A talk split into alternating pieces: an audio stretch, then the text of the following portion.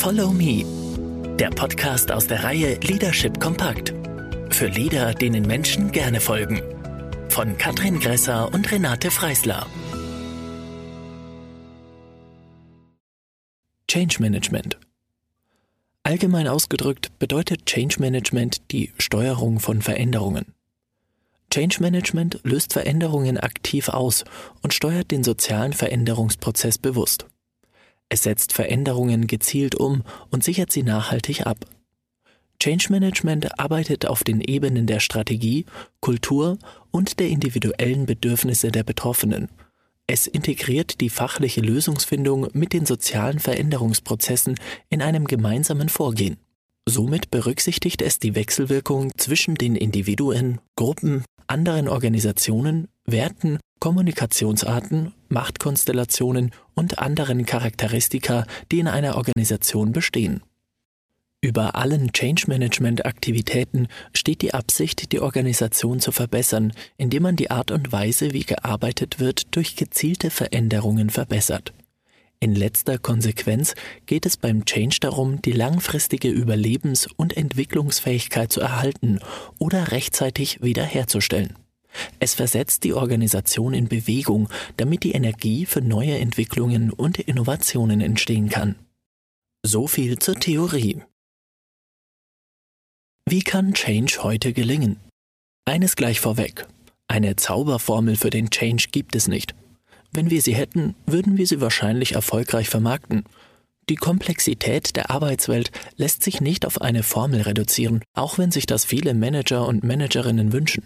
Wenn wir Change Management aus der FUKA-Welt Volatilität, Unsicherheit, Komplexität, Ambiguität betrachten, wird klar, dass Vorhersehbarkeit eine Illusion ist.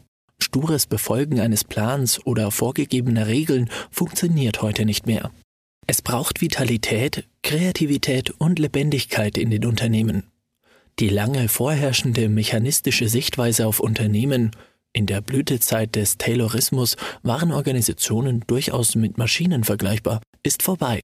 Früher gab es weniger unvorhersehbare äußere Einflüsse und es ging mehr um die Funktionsfähigkeit des Unternehmens, oft auch der Mitarbeiter und Mitarbeiterinnen. Der Markt war vom Verkauf geprägt und der Wettbewerb geringer. So konnte man sich auf eine Normierung bzw. Standardisierung der Arbeit konzentrieren, die hocheffizient und wirtschaftlich erfolgreich war. Schnelles, flexibles Anpassen an neue Anforderungen des Kunden waren damals weniger wichtig. Die vorgegebenen Regeln wurden kaum hinterfragt, sondern befolgt. Denken ist bei uns nicht erwünscht. Diese oder ähnliche Aussagen haben wir häufig in Seminaren oder Workshops gehört. Doch mit dieser Haltung lassen sich die Herausforderungen von heute nicht mehr meistern. Ein anderer Change, eine andere innere Haltung. Der oftmals noch vorherrschende mechanistische Blick das Unternehmen muss funktionieren, fordert unternehmerische Glaubenssätze im Sinne von wir können alles messen und haben es somit im Griff. Wenn etwas nicht mehr läuft, wird es repariert. Das geht zwar mit Maschinen, zumindest meistens, jedoch nicht mit Menschen. Lange Zeit hat sich die Illusion gehalten, dass nach harten Fakten entschieden wird. Weiche Faktoren wie Gefühle oder Intuition waren im Business fehl am Platz oder sogar tabu. Inzwischen ist bekannt, dass Gefühle und Intuition ein wertvoller Begleiter in Veränderungsprozessen sind.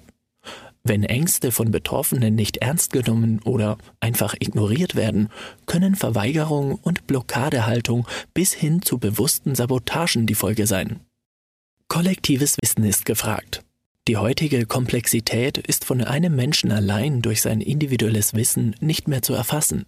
Implizites Wissen, das dem Einzelnen meist nicht bewusst ist, sowie das kollektive Wissen der gesamten Organisation wird gebraucht. Die Erde ist keine Scheibe. Der Glaube, dass die bisherigen Strategien und Managementmodelle die einzige Wahrheit sind, ist vergleichbar mit der Überzeugung von früher, dass die Erde eine Scheibe ist. Schattenorganisationen sind die Folge. Ein offenes Geheimnis in vielen Organisationen. Die Führung hört das, was sie hören will, und die Zahlen werden so gepflegt, dass sie den vorgegebenen betriebswirtschaftlichen Kennzahlen entsprechen. Gleichzeitig werden die Ziele weiter nach diesen Zahlen gemessen. Oftmals funktioniert es nur noch, weil es diese Schattenorganisationen gibt. Wie viel Wertschöpfung dabei auf der Strecke bleibt, können wir nur erahnen. Wertschöpfung ist das Ziel produktiver Tätigkeit. Überlegen Sie für sich, wie hoch Ihr Anteil an produktiver Arbeit ist. Das ist der Anteil, wofür der Kunde bezahlt. Wie viele Stunden verbringen Sie mit anderen Tätigkeiten, um zum Beispiel Vorgaben einzuhalten oder aufgeblähte Prozesse abzuarbeiten? In dieser Zeit findet keine Wertschöpfung statt. Hier macht es durchaus Sinn, die bisherigen Regelungen zu hinterfragen. Ist der Aufwand das Ergebnis wert? Oder würden wir ein ähnliches oder sogar besseres Ergebnis mit weniger Aufwand bekommen? Nur weil wir es schon immer so gemacht haben oder das Kostenstellen hin und herschieben Spiel spielen. Viele Mitarbeiter und Mitarbeiterinnen fühlen sich erschöpft vom x-ten Change-Projekt und der letzten Reorganisation. Abwarten und aussitzen lautet dann die Devise. Wenn sich die Wogen geglättet haben, geht es weiter wie bisher. Sollen wir daher einfach alles sein lassen? Die Antwort auf diese Frage lautet Nein. Denn nach der Vogel-Strauß-Politik den Kopf in den Sand zu stecken, einfach so weiterzumachen wie bisher und sich hinter Regeln zu verstecken, ist sicher keine gute Lösung.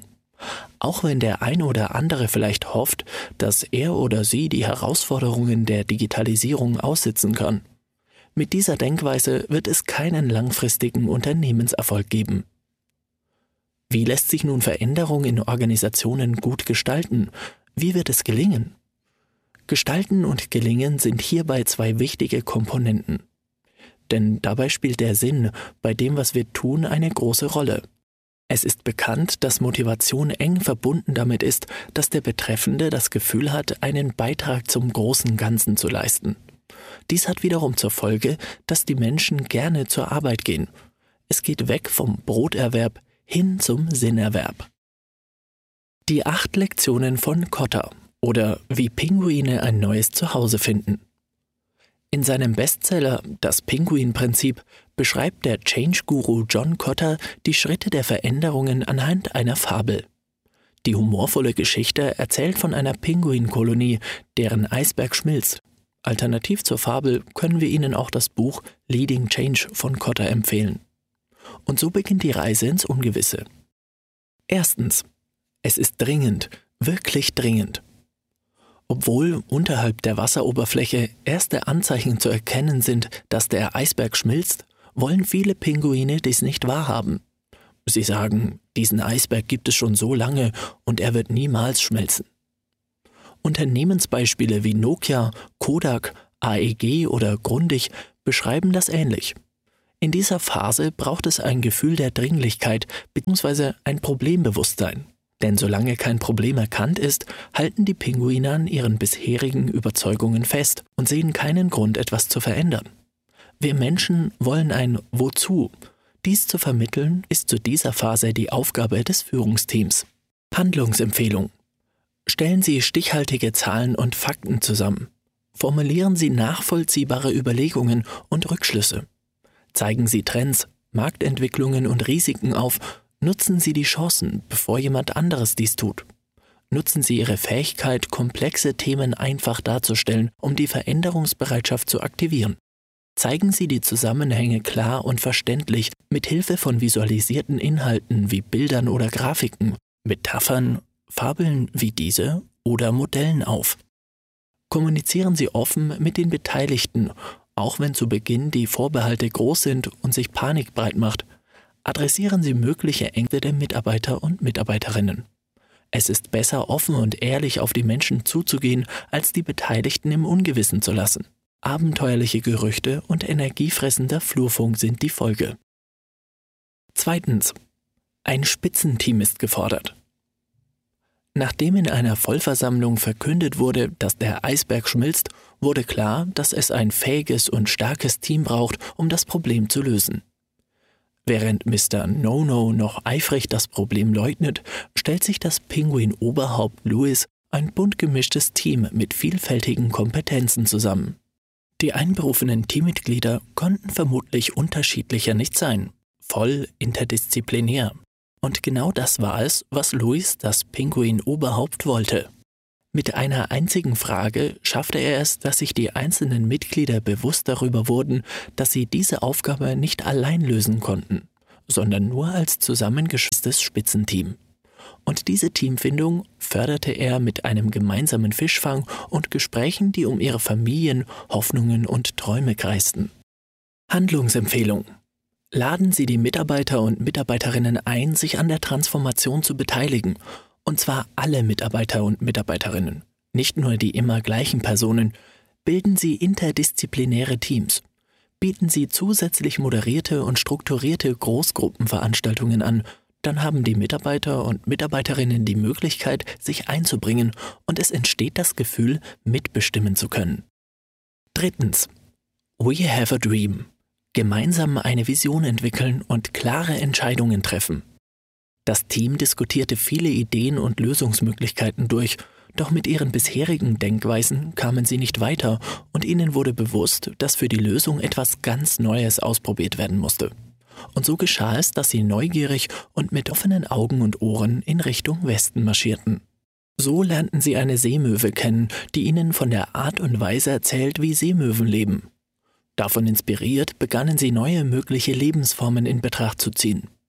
Es wurde stundenlang diskutiert, aber nein, das geht nicht, weil, ja, aber wieso nicht und so weiter. Die einen wollten rasch vorankommen, die anderen erst gründlich recherchieren und nachdenken.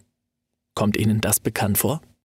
Während die Pinguine die Seemöwe befragten, entwickelte sich im Team eine Vision. Die Vorstellung, sich immer wieder einen neuen Ort zu suchen, nahm Gestalt an. Zu akzeptieren, dass Schmelzen der Eisberge weder aufgehalten noch geflickt werden können, war ein wichtiger Schritt. Und so entstand eine konkrete Zielvorstellung für ihren neuen Lebensraum. Eine Nomadenkolonie, frei und ohne festes Zuhause. Handlungsempfehlung.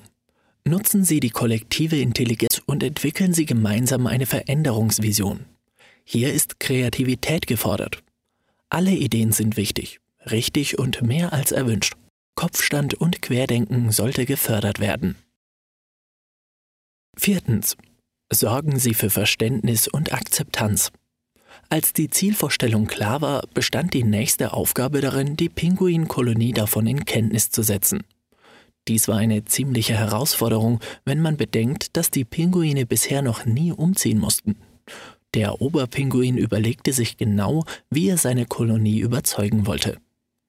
Er erzählte nicht sofort von der Nomadenkolonie, sondern holte seine Zuhörer an einem ganz anderen Punkt ab. Er machte bewusst, was die gemeinsamen Werte der Kolonie ausmachte. Und dann stellt er die Frage und sagt mir, sind diese gemeinsamen Werte, die uns zu dem machen, wer wir sind, an ein großes Stück Eis geknüpft? Die Antwort können Sie sich bestimmt denken. Und dann ließ Louis ein Teammitglied von der Seemöwe erzählen, dass sie ein Kundschafter ist und das Gebiet nach einem geeigneten Ort absucht, wo die Kolonie als nächstes leben könnte. Und er berichtete von der Freiheit, die sie als Seemöwe hat, dass sie hinziehen kann, wohin sie will. Die Pinguine schnatterten lange, einige erkannten ziemlich schnell die Vision und andere konnten sich gar keine Seemöwe vorstellen. Die Versammlung endete mit dem Statement von Louis, dem Oberpinguin. Dieser Eisberg bestimmt nicht, wer wir sind. Es ist lediglich der Ort, an dem wir derzeit leben. Zu diesem Zeitpunkt gab es natürlich noch Zweifler. Einige waren ziemlich verwirrt und andere mussten das Ganze erst einmal verdauen. Jetzt kam die Aufgabe, das Bewusstsein für die Vision zu stärken.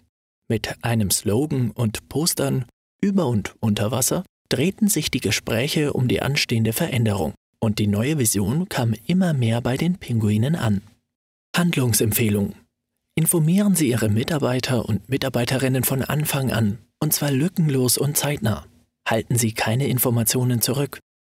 Fördern Sie den Dialog und nutzen Sie die sogenannte One-Way-Kommunikation, der tägliche Vorstandsblock oder aktuelle Videobotschaften nur in Kombination mit Dialogveranstaltungen, Großgruppenveranstaltungen, Offsite-Meetings, Kaminrunden etc. Nehmen Sie sich als Führungskraft Zeit für persönliche Gespräche mit Ihren Mitarbeitern und Mitarbeiterinnen. Hören Sie zu und nehmen Sie die Bedürfnisse ernst. So entsteht Vertrauen. Fünftens. Räumen Sie Hindernisse aus dem Weg und sichern Sie Handlungsfreiräume. Dass bei solchen Veränderungen immer wieder Hindernisse auftauchen und die ein oder andere Euphorie in Ernüchterung umschlägt, ist Teil des Prozesses. Dies hat sich auch bei den Pinguinen gezeigt. Die No-Nos versuchten Panik zu verbreiten, andere zeigten seltsame Verhaltensweisen, doch das größte Hindernis war die seit Generationen bestehende Tradition, dass Pinguine ihre Nahrung nur mit ihren eigenen Kindern teilten, nicht mit anderen Erwachsenen. Die Kundschafter konnten also keine Nahrung sammeln, solange sie im Dienst der Vision unterwegs waren. Und sie waren richtig hungrig, wenn sie von ihren Aufträgen zurückkamen. Ungewöhnliche Situationen brauchen kreative Ideen. Und so geschah es, dass die Kundschafter nach ihrer Rückkehr, müde und hungrig, als Helden gefeiert wurden. Und das Wichtigste, die zurückgebliebenen Pinguine hatten zuvor als Eintrittsgeld zur Heldenehrung mit je zwei Fischen bezahlt. Somit war genug Nahrung für die hungrigen Helden da. Es war eine grandiose Heldenfeier mit Spaß und Spiel für alle Beteiligten. Gleichzeitig hatten alle Pinguine das Gefühl, einen Beitrag zum Gelingen der neuen Vision geleistet zu haben. Handlungsempfehlung Ihre Aufgabe ist es, die Hindernisse, die sich zeigen, aus dem Weg zu räumen und mutig nach oben zu eskalieren. Sechstens. Quick Wins sind wichtig und erzeugen Follower. Die Heldenehrung trug dazu bei, dass sich immer wieder neue Kundschafter meldeten. Und es wurde sogar mit der Zeit eine Selbstverständlichkeit für die Kundschafter auf Fischfang zu gehen. So trugen alle zum Erfolg des Wandels bei. Die positiven Berichte über die vielversprechenden Möglichkeiten auf anderen Eisbergen ließ die Skeptiker verstummen. Berechtigte Vorbehalte wurden geprüft. Der Umzug verlief zwar an der ein oder anderen Stelle chaotisch, doch am Ende schafften es alle Pinguine. Die Besorgten wurden getröstet und für auftauchende Probleme entwickelten sie gemeinsam kreative Lösungen. Handlungsempfehlung denken Sie von Anfang an daran, regelmäßig über bereits erreichte Erfolge zu sprechen. Sprechen Sie auch über Dinge, die nie geglückt sind, denn Scheitern gehört dazu. Warten Sie nicht, bis sich der ganz große Erfolg einstellt, sondern würdigen Sie jede Hürde, jedes Erfolgserlebnis und lassen Sie einfach hin und wieder die Korken knallen oder spendieren Sie Kuchen, Eis oder Weißwürste, Veggie-Burger für alle. Siebtens. Bleiben Sie dran. Wer jetzt vermutet, dass die Pinguinkolonie nach dem ersten Umzug auf dem neuen Eisberg blieb, täuscht sich. Im folgenden Jahr fanden die Tiere einen noch besseren Eisberg. Sie fielen nicht in die Bequemlichkeitsfalle, sondern zogen weiter, um ihren Lebensraum auszubauen. Der zweite Umzug gestaltete sich schon weniger traumatisch. Sich auf dem Erreichten auszuruhen wäre zwar verlockend, doch damit wäre das alte Muster schnell wieder aktiv geworden. Die Erfolge zu feiern und zu würdigen ist genauso wichtig wie am Ball zu bleiben, um neue Räume zu entdecken. Handlungsempfehlung. Machen Sie es wie die Lean Manager und Managerinnen mit dem bekannten KVP-Prozess. Nehmen Sie sich immer wieder Zeit zur Reflexion und bleiben Sie dran. Denn Sie wissen ja, nichts ist so beständig wie der Wandel. Und der vollzieht sich in Zeiten von Disruption von heute auf morgen. Je mehr Veränderungskompetenzen Sie in Ihrer Organisation entwickeln, desto schneller können Sie auf Marktanforderungen reagieren. Achtens. Lassen Sie es zur Routine werden. Die Pinguine veränderten ihre Denkweisen. Ihre innere Haltung entwickelte sich hin zu einer aktiven Veränderungskultur. In der Schule wurde sogar das Fach Kundschafter aufgenommen. Die Auswahl der Kundschafter wurde nach einem strengen Verfahren durchgeführt und sie gewannen an Ansehen bei ihren Mitpinguinen. Es gab noch viele andere kleine und große Veränderungen, die sich vor dem Umzug keiner hätte vorstellen können. Ohne eine Bewusstseinsänderung hätten Pinguine diesen Wandel wohl kaum geschafft. Denn die innere Haltung steuert unser Verhalten. Transformation und neues Denken lernen wird zukünftig zur Routine gehören, im Sinne von eine Veränderung löst die nächste ab. Erst wenn das Neue selbstverständlich geworden ist, ist es auch in der Organisation verankert. Wir hoffen, dass Ihnen diese Fabel auf leicht verständliche Weise die Dynamiken in Veränderungsprozessen vermittelt hat. Parallelen zu den No-Nos dieser Welt sind in den Unternehmen ebenso rein zufällig wie die Charaktere der beteiligten Pinguine. Jetzt liegt es an jedem Einzelnen, seine Veränderungsenergie zu aktivieren.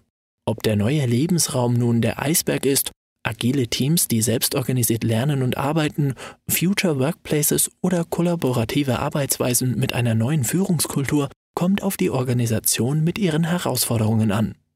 Klar ist, Eine Ich sitz das aus Mentalität muss systematisch aussortiert werden und hat der Transformation keinen Platz.